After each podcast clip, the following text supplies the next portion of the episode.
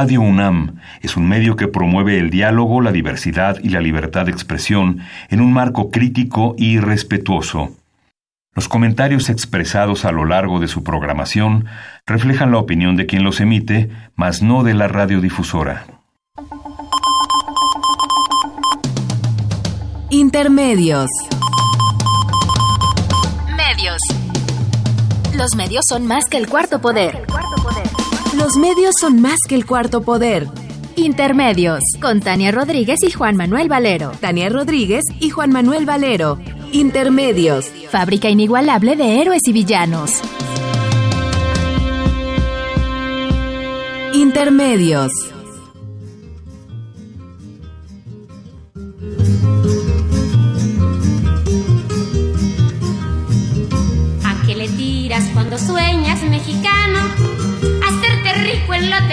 Con un millón.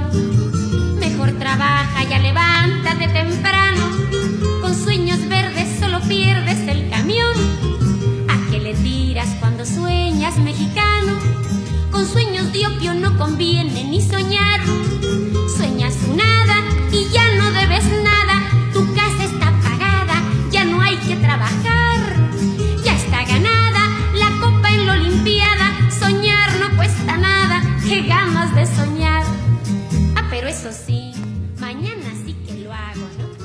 Muy buenas noches. Los saluda Juan Manuel Valero, hoy sin la compañía de Tania Rodríguez, pero con el privilegio de poderlo hacer a través de los micrófonos de Radio UNAM.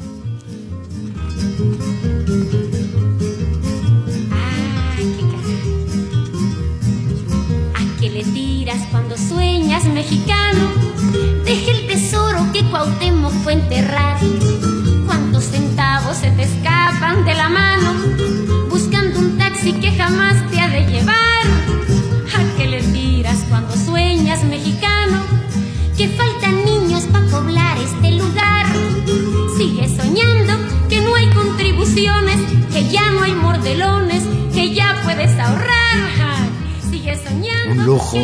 abrir intermedios hoy con Amparo Ochoa interpretando a Chava Flores.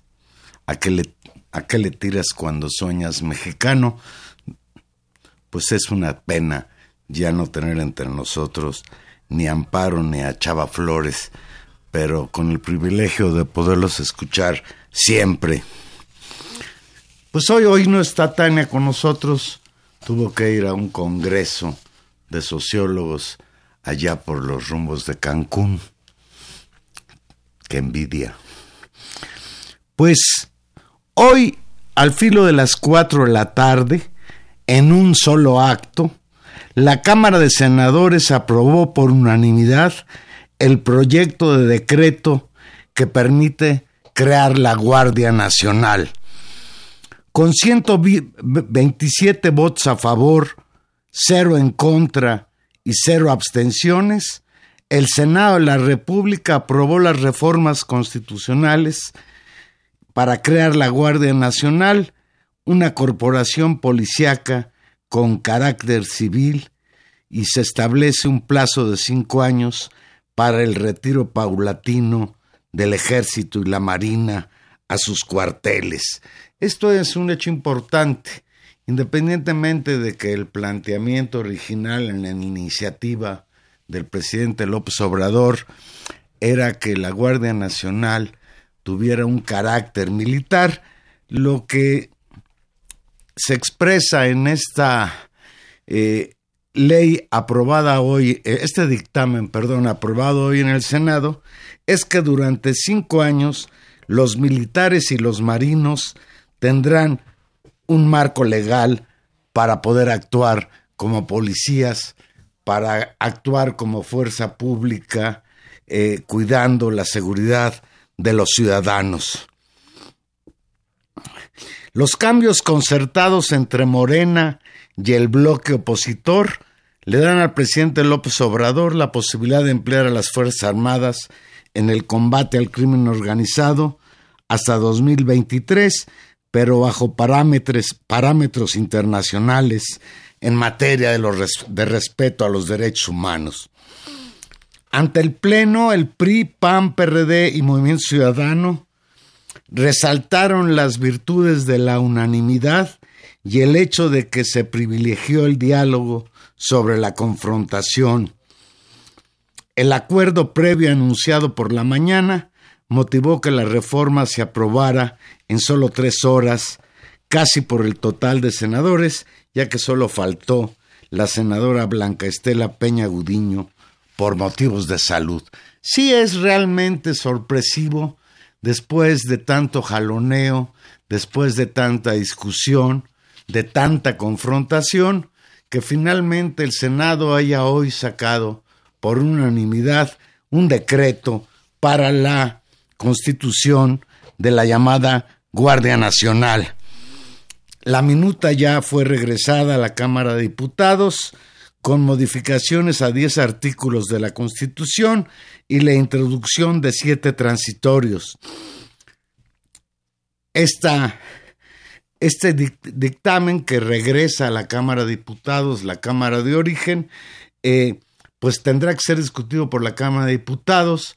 Si es aprobado con las modificaciones que hoy el Senado aprobó, pues pasa a los congresos de los estados, de los 32 estados, y si 17 de ellos se manifiestan a, a, favor, entonces el presidente de la República podrá promulgar la reforma que permite el surgimiento de la llamada Guardia Nacional.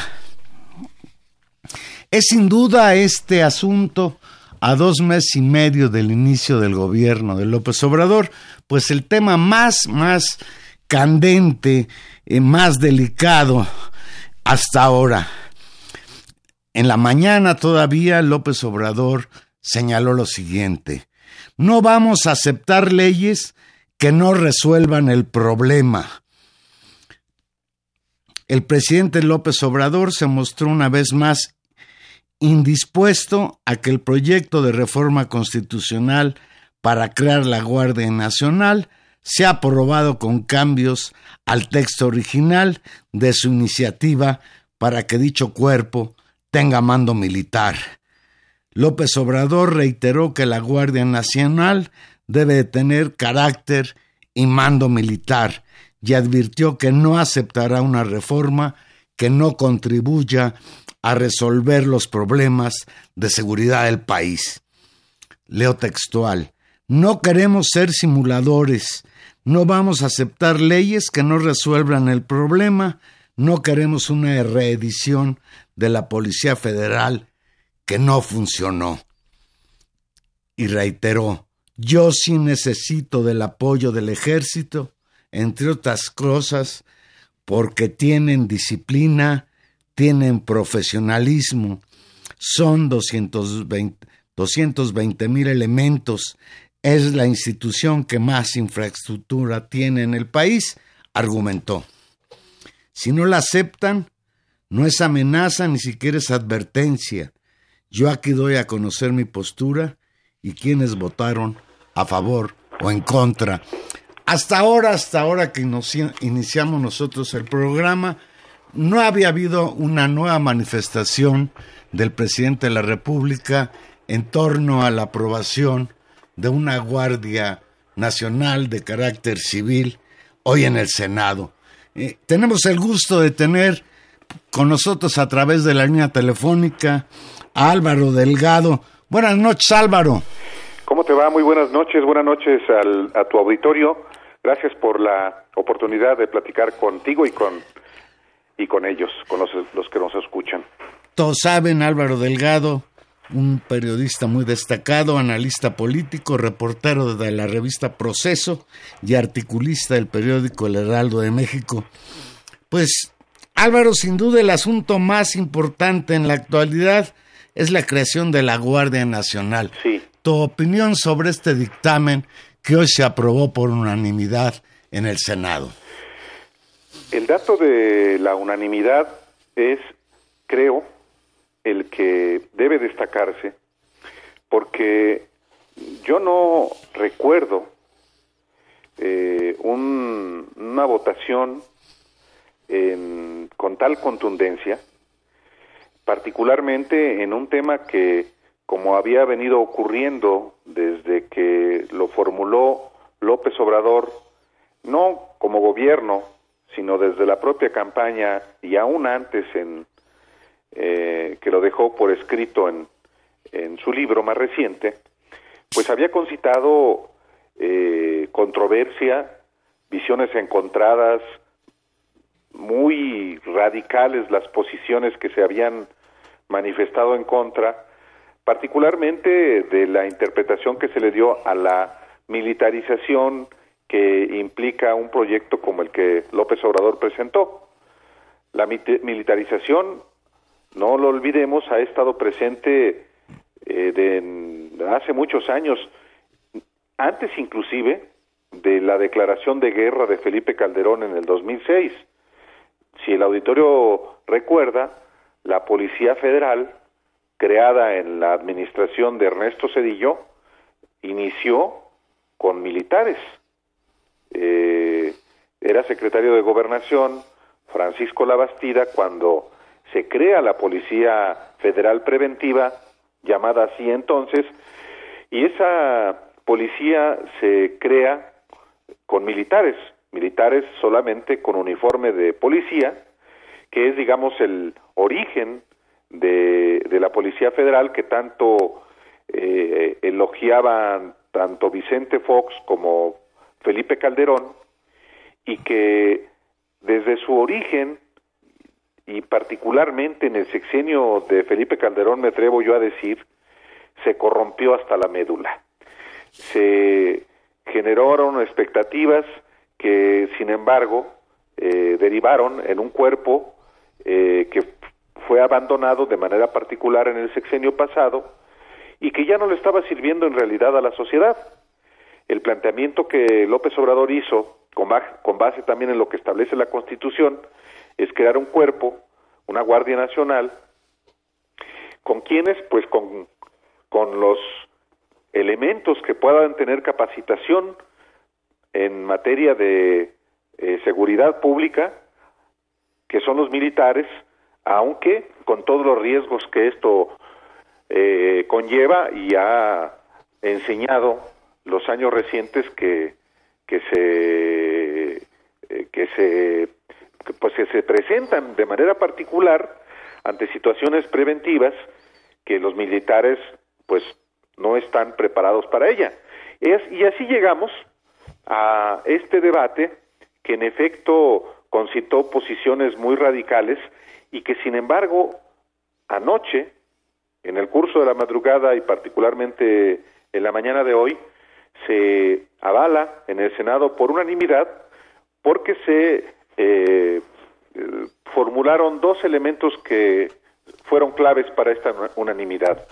Por una parte, la, eh, temporalidad de las Fuerzas Armadas en la Policía, eh, en la Guardia Nacional, que es de cinco años, eh, por una parte, y por la otra, el mando civil que tendrá esta Guardia Nacional, que eran las exigencias fundamentales de los partidos de oposición, en particular el PAN, y de organizaciones de la sociedad civil que eh, se han manifestado precisamente en contra de la presencia de, creciente de militares en la vida pública de México. Esos dos elementos, entre otros, pues dieron la posibilidad de, de avalar algo que de cualquier modo iba a ser aprobado. Eh, pero la unanimidad sí da una, un, un, un, eh, es un dato que es importante eh, puntualizar porque quiere decir, ese es mi punto de vista, que existe el equilibrio de poderes en el país, existe un poder legislativo que puede modificar proyectos del Ejecutivo a pesar de que en el legislativo el partido o la coalición del eh, presidente tenga mayoría ya absoluta eh, calificada en la Cámara de Diputados y estaba a punto de tenerla también en el Senado. Gana también las organizaciones de la sociedad civil que empujaron precisamente esta, estas modificaciones.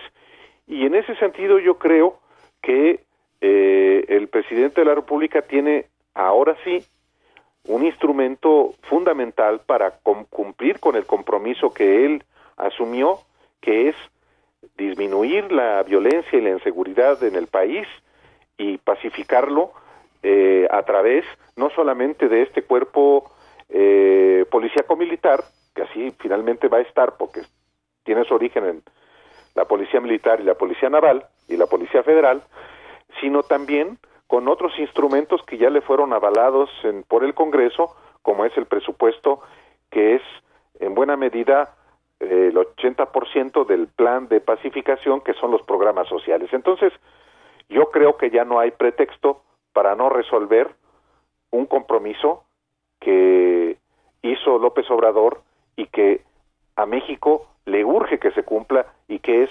disminuir la violencia en México. Entonces, ¿tú piensas que va a ser positiva la respuesta de López Obrador a lo que hoy decidió el Senado? El que no haya respondido hasta ahora, pues puede ser una buena señal en ese sentido. Ya veremos qué dice mañana en su conferencia mañanera. Yo creo que eh, este, en la mañana López Obrador sabía perfectamente lo que ya se había, lo que se iba a anunciar. López Obrador sabía, eh, tan sabía lo que se había pactado, que inclusive prolongó su conferencia de prensa y asumió ahí una posición que digamos que es el que, que todavía eh, estaba relacionado con la posibilidad de que no se avalara eh, el proyecto de la Guardia Nacional. Cuando él habla de que no va a aceptar una eh, ley que no sea eficaz para el combate a la inseguridad y la, violencia, y cuando habla en el sentido de que él va a señalar quienes no eh, votaron a favor de su proyecto, en realidad estaba solamente ratificando lo que ha sido su posición, pero que sin duda él ya sabía el acuerdo que se iba a anunciar, como ocurrió unos minutos después de concluir su conferencia de prensa. Yo pienso que mañana eh, va a ponderar precisamente esta aprobación que ya se hizo hoy en el Pleno de la, del Senado, que se aprobó eh, la Guardia Nacional por 127 de los 128 senadores eh, este, que integran el Senado y eh, pienso que no va a haber eh, ninguna objeción de fondo eh, porque ya lo hubiera hecho, ¿eh? Yo también estoy de acuerdo contigo en eso. Álvaro Delgado, cambiemos un poco de tema. Sí. Pese a que aún tiene pendiente aclarar el origen de 10 millones de pesos de financiamiento de su frustrada candidatura presidencial en 2018, Margarita Zavala recibió el pasado lunes el aval del Instituto Nacional Electoral para conformar el Partido México Libre, el partido político de ella y Felipe Calderón, su marido. ¿Qué agregar a esto, Álvaro? ¿Para qué quiere Calderón formar un nuevo partido? Naturalmente para acreditarse como la única oposición a López Obrador y construir ese, ese andamiaje partidario para su mujer en la elección presidencial del 2024. No hay otra razón. Y acabar con el PAN de pasadita, ¿no? Sí, claro, el PAN, el PAN tiene, eh, está en la vía del PRD. El PRD está muerto desde hace ya buen rato. Yo ponía hoy en Twitter que ya ni hiede, es decir, no es que se haya muerto hace poquito, no, ya es, ya ni están ni en los huesos. Bueno, pues el remate es esta salida de los nueve diputados, ¿no? Pues es parte de lo mismo, o sea, si de por sí ya había quedado en el PRD eh, la eh, una parte ya muy poco honorable de ese partido, eh, pues eh, estos eh, diputados tampoco no muy prestigiados eh, dejan en una situación todavía peor al PAN en la Cámara de Diputados, una bancada mínima, pero como partido es un partido ya muerto, este, insisto, ya ni siquiera en los huesos, es un partido que ya prácticamente es puro polvito, y, en el caso de el PAN va por esa vía. es hoy, sí, el Partido Acción Nacional la principal oposición partidaria en términos de su presencia eh, parlamentaria y aún de gobernadores. Pero esa condición, particularmente la de los gobernadores, se modificará pronto porque hoy tiene 11 gubernaturas. Me temo que se quedará solamente en nueve porque en las elecciones de julio va a perder Baja California y va a perder Puebla, salvo que ocurra un cataclismo y sea capaz de, de, de, retener por razones más de orden interno en Morena que por los eh, que por los los logros del Partido Acción Nacional en Baja California y en el estado de, Puebla.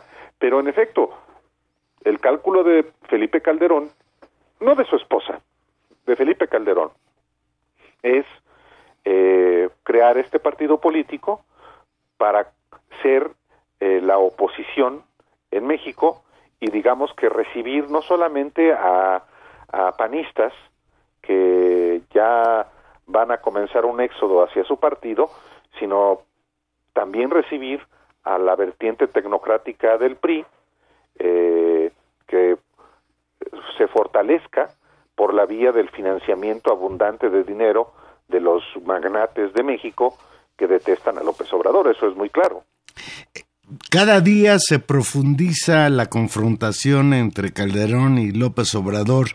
El lunes pasado, Andrés Manuel López Obrador denunció a Felipe Calderón, José Córdoba Montoya, Jesús Reyes Ceroles y Luis Telles, entre otros, de haber torpedeado a la Comisión Federal de Electricidad tras dejar el gobierno asesoraron proyectos de consorcios energéticos. Y hoy le responde Calderón en otros términos, prácticamente lo responsabiliza a través de un Twitter a López Obrador de la muerte de este hombre Samir Flores, terrible asesinato ayer en la mañana allá en los rumbos de Cuautla. Sí, hombre, uno lo, uno lo entendería de Fernanda Familiar, esta locutora que ayer sugirió que eh, López Obrador es responsable de ese asesinato. Y también el Ejército Zapatista de Liberación Nacional, Álvaro. Bueno, eh, eso no extraña. Yo creo que en el caso de... Yo me, yo me refería a la responsabilidad eh, de un personaje como el de Felipe Calderón, que se ostentó durante seis años como presidente de la República. No me extraña de una locutora como Fernanda Familiar, tampoco me extraña de un, eh, una agrupación guerrillera que sigue eh, en, digamos, en su posición de en contra del Estado mexicano eh, como es el Ejército Zapatista de Liberación Nacional, acusando al titular del Ejecutivo del homicidio de un activista, pero lo que no me parece eh, eh, pues digno de alguien que busca una vez más el respaldo de los mexicanos como es Felipe Calderón haga una imputación de esa dimensión lo puedo entender inclusive de alguien como Vicente Fox, que cada vez está más eh, fuera de sí. Y fuera de la realidad. Tiene el derecho a hacer, a hacer el ridículo. Eh, pero me, parece que esas, esas posiciones que ha asumido Felipe Calderón tienen que ver precisamente con este activismo, con esta, eh, con esta serie de maniobras para generar simpatía, atraer adeptos a su partido, que no va a ser fácil que lo construya. Dinero no le va a faltar, eso es verdad, pero tampoco es sencillo construir un partido político. perdón, pero no es, no, todavía, eh, apenas el, aval que dio el, el INE al partido de Felipe Calderón, eh, cuya representante legal es su mujer, Margarita Zavala, es apenas el inicio del, del proceso eh, que debe eh, hacer eh, esta organización de, de, Calderón como más de 100 que van a buscar convertirse en partidos. Y es muy importante no perder de vista esto porque requiere pues prácticamente 240 mil militantes. Eh, no es lo mismo que una firma, ¿eh? esas, esas sí las podría sacar. Eh, falsificándolas, por cierto. Claro. Pero, pero no es fácil eh, que 250 mil personas eh, decidan participar inclusive en una asamblea. Eh, más cuando no solamente es una asamblea, son, eh, son dos métodos para poder acreditar el requisito que establece la ley. Uno es ese número de militantes de 240 mil, uno. Dos, decidir si se va a optar por asambleas distritales y si es el caso, tiene que celebrarse 200 asambleas en los en 200 de los 300 distritos electorales del país, con alrededor de 4.000 participantes. Luego, si hay otra opción, asambleas estatales, y en ese caso se deben celebrar 20 asambleas estatales en los 32 de los 30, eh, perdón, 20 asambleas estatales eh, de los 32 estados. Entonces, no es sencillo crear un partido político. No olvidemos, eh, Valero y el, los, el público que nos, nos, nos escucha, la ciudadana que nos escucha, hace seis años hubo 50 solicitantes de, de, de registro para un nuevo partido político. Solamente lo lograron tres. ¿Cuáles? Morena, dos, el Partido Encuentro Social y tres, el Partido Humanista. En las elecciones intermedias del 2015 solamente sobrevivió Morena y el Partido Encuentro Social. Desapareció el Partido Humanista. Y en la elección federal del año pasado, el PES perdió el registro. Eh, todavía está en veremos si el, en el tribunal si le regresan el registro, que parece que sí. Pero eh, digo estos datos porque ahora se presentaron 107 solicitudes de nuevo partido y yo pienso que lo, lo, lograrán apenas tres o cuatro, entre ellos, pienso yo, el partido de Felipe Calderón. Álvaro Delgado, muchísimas gracias. Algo que no te haya preguntado y que has agregar. Mira, en el caso de la Guardia Nacional, yo pienso que ese era el último eh, de los eh, de los proyectos de gobierno de López Obrador que le faltaban para materializarse. Falta uno, que es el nuevo ministro, que será ministra de la Suprema Corte. Ya se procesó uno en la, en la Cámara de Diputados, en, en el Senado, y no tuvo mayor problema. Ahora sí, López Obrador llega a sus 100 días, que se cumplen en un par de semanas, eh, con el gobierno, su proyecto de gobierno, echado a andar, eh, con un gobierno ya prácticamente integrado, con recursos, con un presupuesto que él le fue aprobado conforme a lo que él eh, proyectó, tiene también hoy este instrumento jurídico, legislativo, falta la integración de la Guardia Nacional, pero tiene ya, ahora sí, un gobierno en marcha y lo que debe esperarse es que dé resultados en, en el corto y en el mediano plazo. Digamos que ya no hay pretexto. Ahora está López Obrador con todos los instrumentos para eh, eh, sustentar su proyecto de gobierno eh, y ya veremos los resultados. Pues te agradezco mucho Álvaro y te seguiremos invitando a participar aquí en Intermedios. Muchísimas gracias. Cuando guste, estoy a sus órdenes. Muy buenas noches, hasta luego. Muchas gracias a Álvaro Delgado, reportero de la revista Proceso, articulista del periódico El Heraldo de México. Vamos a hacer una pequeña pausa y aquí regresamos. Recuerde que estamos en vivo y nos puede usted llamar al 5536 8989.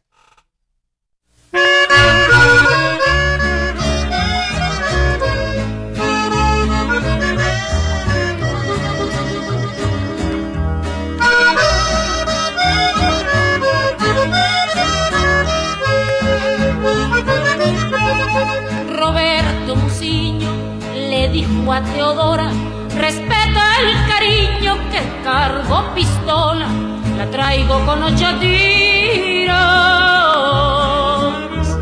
y van con dedicatoria. No vayas al baile con ese vestido pegado a tu talla y tan atrevido. Recuerda que soy alcaide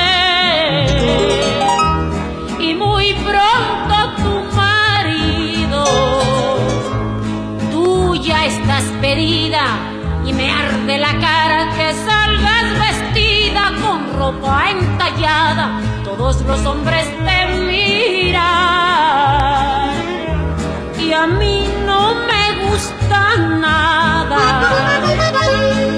Yo no te quería, mis padres me han dado. Estaré pedida, no me he casado. No voy a pasar la vida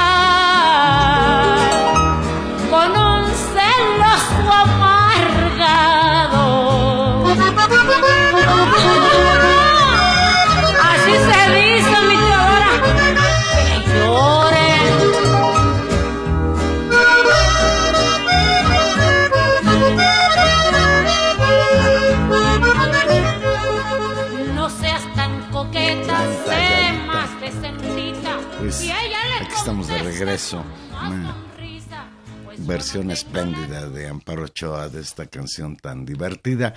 No pudimos escuchar todos los corridos, tienen una historia completa. No la podemos escuchar completa porque los tiempos nuestros aquí en la radio son tiempos muy peligrosos. Nos da muchísimo gusto que ayer la primera sala de la Suprema Corte de Justicia de la Nación haya resuelto el amparo directo a favor de la periodista Carmen Aristegui, presentado por el dueño de Multivisión Joaquín Vargas, tras acusarla de exceder su libertad de expresión y de información, causando un daño al derecho a la personalidad, honor y prestigio, por aludirlo en un libro, La Casa Blanca de Peña Nieto.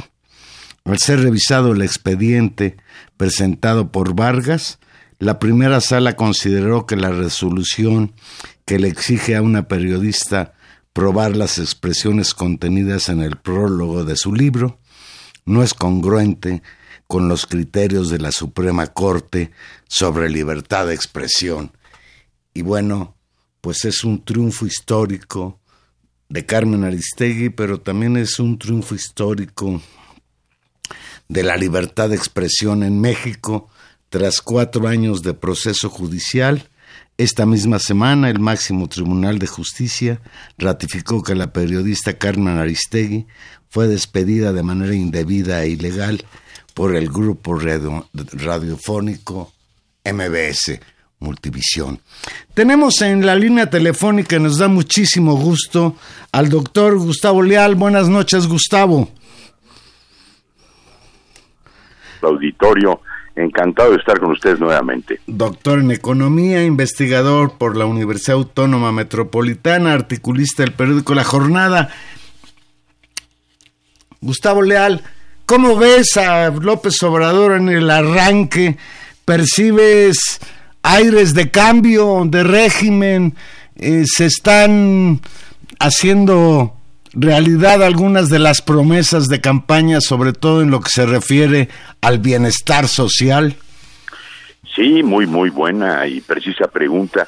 Yo creo que sí, es eh, muy interesante el conjunto de acciones que se vienen desarrollando con la especificidad de que ya como presidente electo, pues el licenciado López Obrador quemó todo ese periodo larguísimo que había desde que salió presidente y tomó posesión, ¿verdad? El interregno que le llamamos, ¿verdad?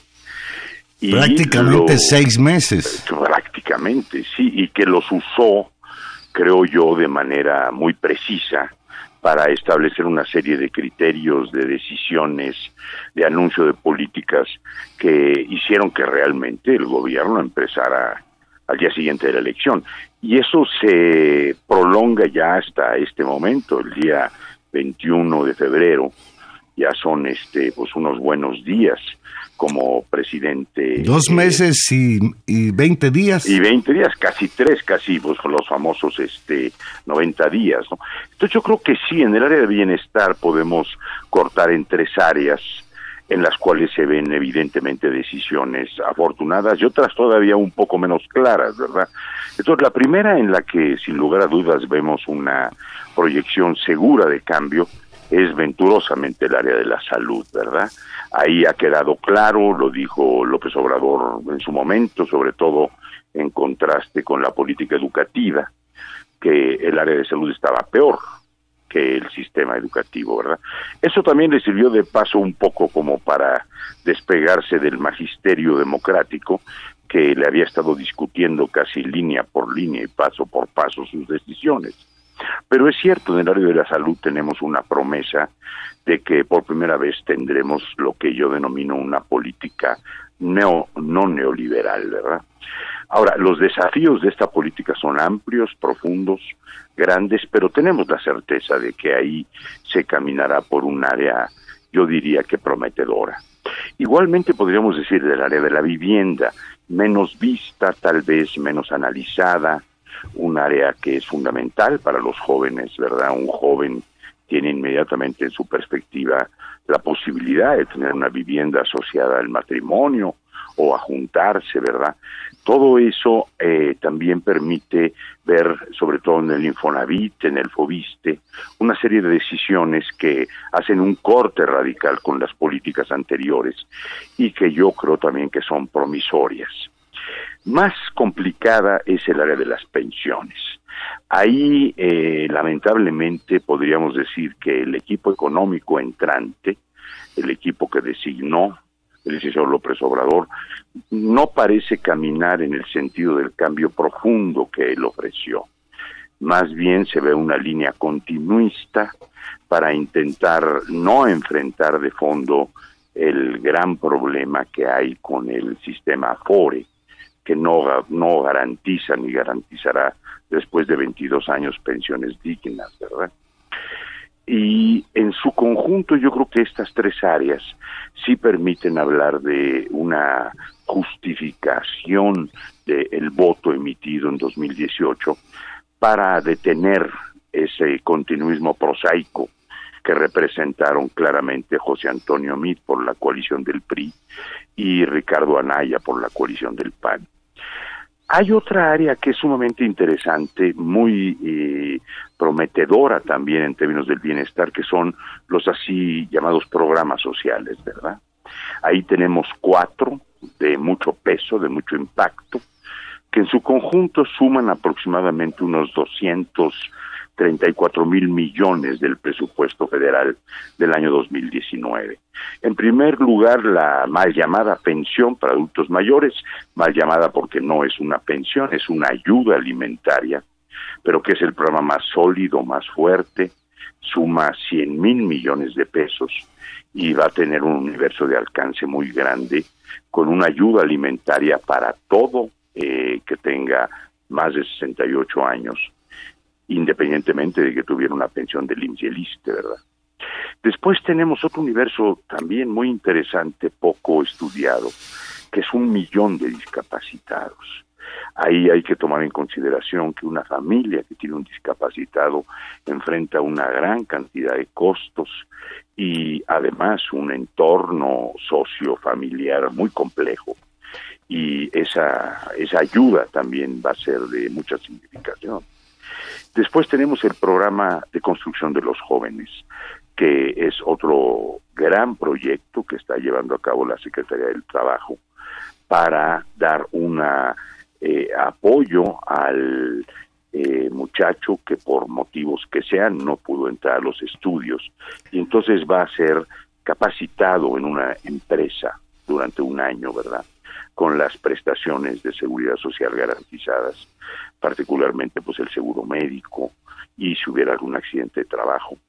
Y finalmente también tenemos el programa de Sembrando Vida, que ofrece poner una gran cantidad de productos frutícolas directamente asociados a los grandes productores del campo. Yo creo que esta otra también es muy prometedora y hay quien estima que la cifra que va a alcanzar esta cobertura del programa de los cuatro componentes que describí son hasta 23 millones, ¿verdad?, de mexicanos. En, en este campo, eh, Gustavo, un aspecto que ha levantado polémica es que con esta política de López Obrador de acabar con las intermediaciones y dar los apoyos económicos de manera directa a los beneficiarios, pues ha sucedido el caso de el apoyo a las mamás con niños en estado en, en, edad preescolar que ha generado pues esta protesta de las llamadas estancias infantiles. Leía yo que parece que el 70% de estas estancias infantiles presentaban irregularidades de acuerdo al último informe del DIF de la época de Peña Nieto, por cierto. Así es, sí.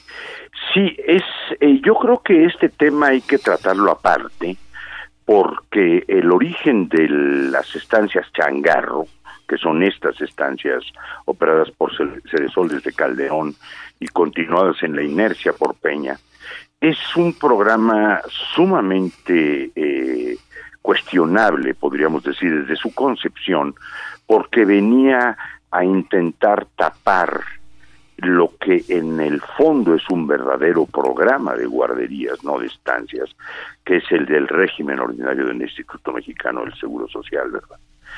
Ese programa por costo, dado que brinda la mejor atención que se puede uno imaginar, un programa replicado, competido, examinado en una muy buena parte del mundo, pues ya desde los tiempos del foxismo decidió ser eh, pues fortalecido con el modelo de las guarderías subrogadas INS y ese modelo es el que termina en la tragedia de la guardería ABC, ¿verdad? Es en este marco que surge el programa de las estancias Changarro, estancias Changarro que, como su nombre mismo que estoy indicando lo dice, representaban ya un abatimiento de la calidad y algo más que desde mi punto de vista es lo más importante, en materia de guarderías la calidad de la atención quiere decir desarrollo psicomotor de los infantes, porque están en el periodo 0-5 años, y es cuando se constituye toda la motricidad cerebral. Entonces, Aquí lo que hemos vivido en los últimos meses con el ajuste que hizo López Obrador al programa, todavía no acaba de tocar fondo respecto al problema que se inició justamente a partir de la tragedia de la guardería ABC. Todas esas plumas que tú y muchos otros hemos leído, más la, la campaña furibunda de prensa que hay ahí, está todavía extraviando el debate profundo, que es que todo modelo subrogado es un modelo que compromete calidad en el INS, en el ISTE y por supuesto este modelo de sede sol impulsado por los gobiernos panistas. Ahora, digno también es de mencionarse que la eh, opción que tomó el gobierno de López Obrador, que es entregar, como tú señalabas muy bien, los recursos directamente a los padres, dada la opacidad en la operación del programa de las estancias Changarro, es algo que no deja de ser curioso en el cuadro de un gobierno progresista, porque esa decisión que se tomó es la recomendación de Milton Friedman, que es lo que conocemos como política de los vouchers, ¿verdad? Y que en Estados Unidos están muy extendidas, sobre todo en el sector educativo.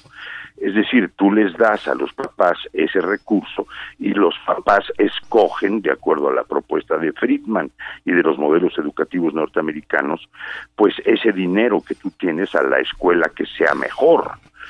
En el caso de Mexicano de las Estancias, esta solución yo creo que es una solución temporal para abatir eh, pues la gran protesta sobre todo de estos grupos que se beneficiaban del manejo del recurso pero todavía no entra al fondo del problema, ¿verdad? Que es como decía yo, el modelo subrogado. Ahí hay que irse hacia 2008 y volver a discutir lo que en ese momento puso muy claro la Suprema Corte de, Justicia a partir del informe que hizo el ministro Saldívar, que hoy es el presidente de la Suprema Corte de Justicia, señalando claramente que en el modelo subrogado IMSS Guardería ABC, el detonante había sido que ese modelo subrogado pues implicaba un abatimiento de la calidad y un alto riesgo para los niños, ¿verdad? Ese es el cuadro que tenemos en el gobierno progresista de López Obrador. Hoy en conferencia matutina de estas que ya nos tiene tan acostumbrados López Obrador, eh, afirmó que la estrategia anti-Huachicol ha sido exitosa, eficaz y dio el dato de que ha generado ahorros por 7.800 millones de pesos en dos meses. Un comentario sobre esta lucha contra el huachicol y con todos sus asegúnes. Yo creo que esa, eh, ese comentario de hoy en la mañana del licenciado López Obrador es muy prudente en términos de lo que es el ahorro. 7.800 millones de pesos es una cantidad considerable que evidentemente se podría utilizar para muchos mejores propósitos. Ahora, a mi manera de ver, lo que el fenómeno de la guerra del huachicol nos deja ver, y eso se ha expresado en la popularidad que ha ganado el propio López Obrador, de acuerdo a todas las encuestas, es que se enfrentó eh, de fondo un problema de una alta complejidad que tiene que ver con la realidad de la informalidad laboral. Yo he tenido oportunidad de comunicar eh, varias veces que lo que presenciamos en el caso del incendio de Hidalgo y el lamentable saldo en pérdidas de vidas humanas es más de 100 personas. La población vive desde eh, la parte final del arco neoliberal, yo diría ahí es Fox Calderón Peña, esta situación de que ha desaparecido el empleo formal como una posibilidad de vida, con todo lo que ese empleo formal da en términos de prestaciones, estabilidad y proyección de vida. Y que eso es lo que, lo que resultaba tan impresionante de las escenas que vimos en aquella noche trágica y en los siguientes días con la atención que tuvieron que dar las instituciones.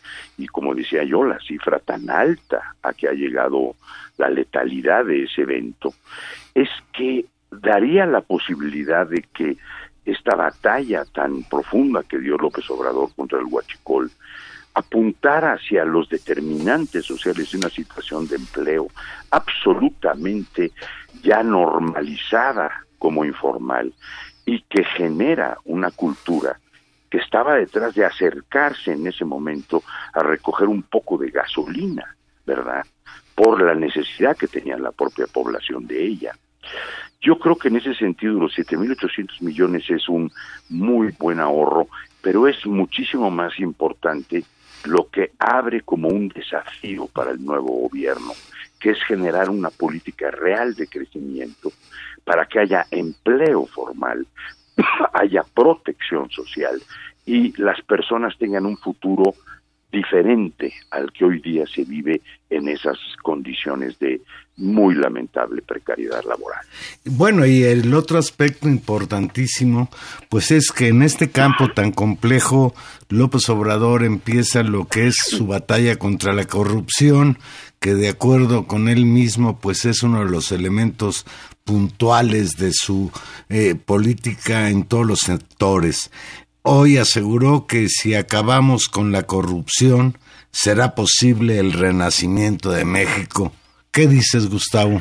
Yo comparto ese diagnóstico porque creo que se llegó como nunca con el peñismo a un nivel inédito de corrupción, ¿verdad?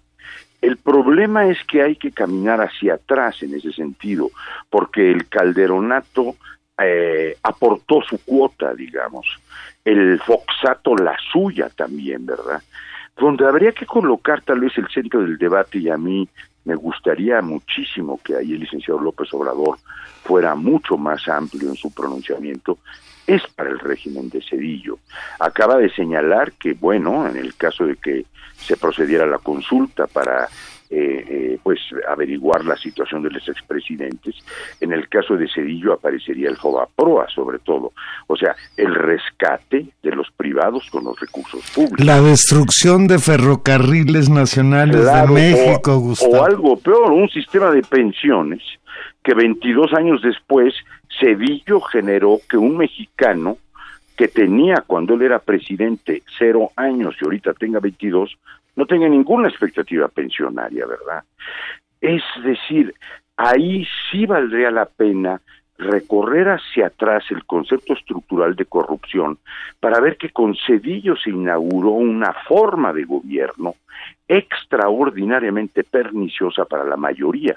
Porque tú mencionas los ferrocarriles, estaba lo del FOAPROA, yo saco la reforma de pensiones, pero por ejemplo, la propia Suprema Corte de Justicia, que es renovada con él, entre los cuales aparece insignemente la hoy secretaria de Gobernación, entonces ministra Olga Sánchez Cordero, ¿verdad? Dio de baja a todos los ministros, ¿verdad? Es un aparato que estaba concebido, como se puede documentar, para garantizar jurídicamente las reformas absolutamente neoliberales que él metió.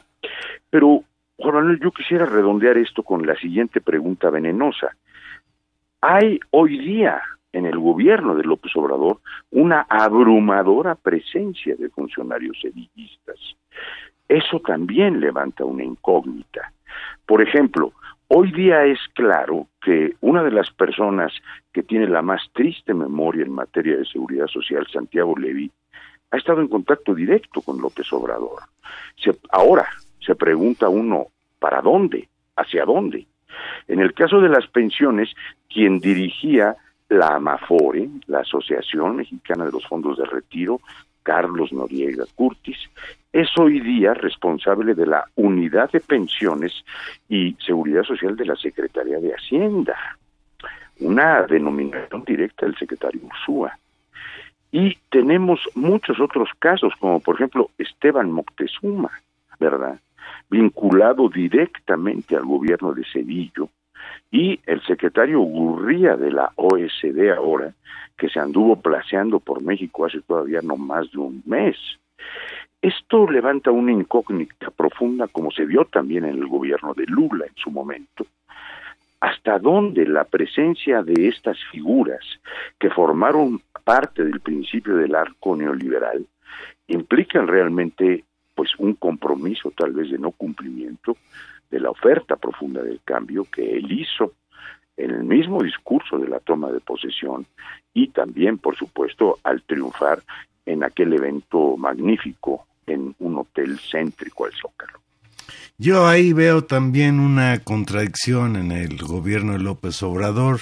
Él señala, señala incluso con, con dedo flamígero desde Salinas hasta Peña Nieto no ha dejado títere con cabeza y sin embargo él se plantea el borrón y cuenta nueva y queda ahí medio en el aire esta consulta ciudadana para preguntarle a la población si queremos que se enjuicie a los gobiernos anteriores y en este caso pues a los presidentes o expresidentes. Gustavo, algo que no te pregunté y quieras agregar saludarlos con mucho gusto a todos ustedes, desear que este programa de tanto impacto siga así y comunicarles que he estado muy a gusto charlando con ustedes esta noche, mi querido amigo. Te, agradecemos muchísimo, Gustavo. Buenas noches y te vamos a seguir dando la lata cuando haya de la vida. Que descansen y un saludo a todo el auditorio. Muchas gracias. Gustavo Leal, doctor en Economía, investigador de la Universidad Autónoma Metropolitana, articulista del periódico La Jornada. Pues Un tema que desde luego es muy preocupante es lo que sucedió ayer en el estado de Morelos. ¿Quién mató a Samir Flores? La noticia se difundió rápido. Samir Flores fue asesinado ayer, 20 de febrero. Lo fueron a buscar a su casa en Amilcingo, como a las 5 de la mañana. Salió nada más para que le dispararan cuatro veces y dos impactos en la cabeza le quitaron la vida. Último episodio de nueve años de agresiones. En septiembre de 2012, el movimiento que se opone al proyecto integral Morelos se había mantenido acampando en las afueras de la comunidad de Huesca, en Yacapixtla, Morelos, para evitar el paso de maquinaria que intentaba irrumpir en el paraíso de barrancas y campos de cultivo. Ayer en la tarde el, el crimen fue en la mañana el Ejército Zapatista de Liberación Nacional y el Consejo Indígena de Gobierno y el Congreso Nacional Indígena condenaron el asesinato de Samir Flores Soberanos, uno de los principales opositores al proyecto integral Morelos, que incluye la termoeléctrica de Huesca, el gasoducto que atraviesa Morelos, Puebla y Tlaxcala, y el acueducto que dejaría sin agua a seis mil campesinos, de acuerdo con lo que dicen estas organizaciones indígenas. En un comunicado que hicieron público ayer en la tarde, las organizaciones indígenas denunciaron, y lo textual, con dolor y rabia, el cobarde asesinato del activista, luego de que expuso los motivos que como pueblos de Morelos tienen para oponerse al llamado Plan Integral Morelos el Consejo Indígena de Gobierno y el Consejo Nacional Indígena responsabilizaron directamente al gobierno de Andrés López Obrador por este asesinato. Leo textual, responsabilizamos por este crimen al mal gobierno y sus patrones, que son las empresas y sus grupos armados, legales e ilegales, que así pretenden robarnos, llevarnos a la muerte y apagar las luces que nos dan esperanzas, como es la del compañero Samir.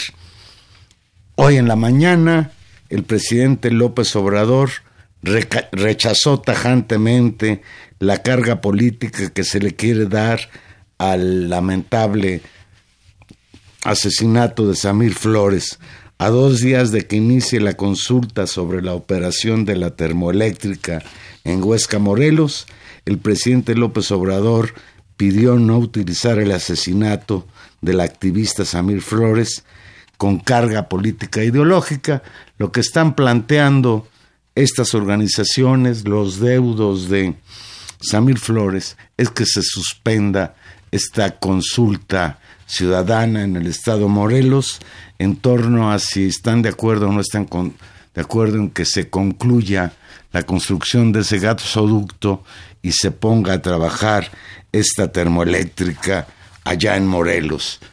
Es un tema muy, muy complicado, pero desde luego, pues es también preocupante que se le quiera achacar al gobierno de López Obrador un crimen de esta naturaleza. Dice López Obrador, siempre actuaremos por la vía pacífica y que no se confundan. Nosotros no somos represores, no somos conservadores, no somos fifí. En la conferencia de prensa matutina, en el Salón Tesorería de Palacio Nacional, señaló que no tiene ningún inconveniente en que se atraiga la investigación para que esté en manos de la Fiscalía General de la República la, la investigación sobre este artero crimen. Es muy lamentable lo que sucedió, señaló López Obrador. Hay que investigar a fondo, castigar a los responsables. Esa es responsabilidad de la autoridad, de nosotros, de la Fiscalía. Y en una alusión directa al STLN, señaló, les recordó aquello de mandar obedeciendo como un reclamo respecto a que se le quiera a él achacar la autoría intelectual de un crimen que dicho incluso en otros términos, pues a quien más perjudica es a quien quiere impulsar que esta consulta pública permita que a la postre se pueda poner a funcionar esta termoeléctrica allá en el estado de Morelos. Ya nos vamos. Estuvimos hoy con ustedes en los controles técnicos, don Humberto Sáenz Castrejón, en la producción Gilberto Díaz Fernández. Extrañamos a Tania, pero aquí la tendremos el próximo jueves. Buenas noches, que, tengan ustedes una muy, muy bonita noche. Once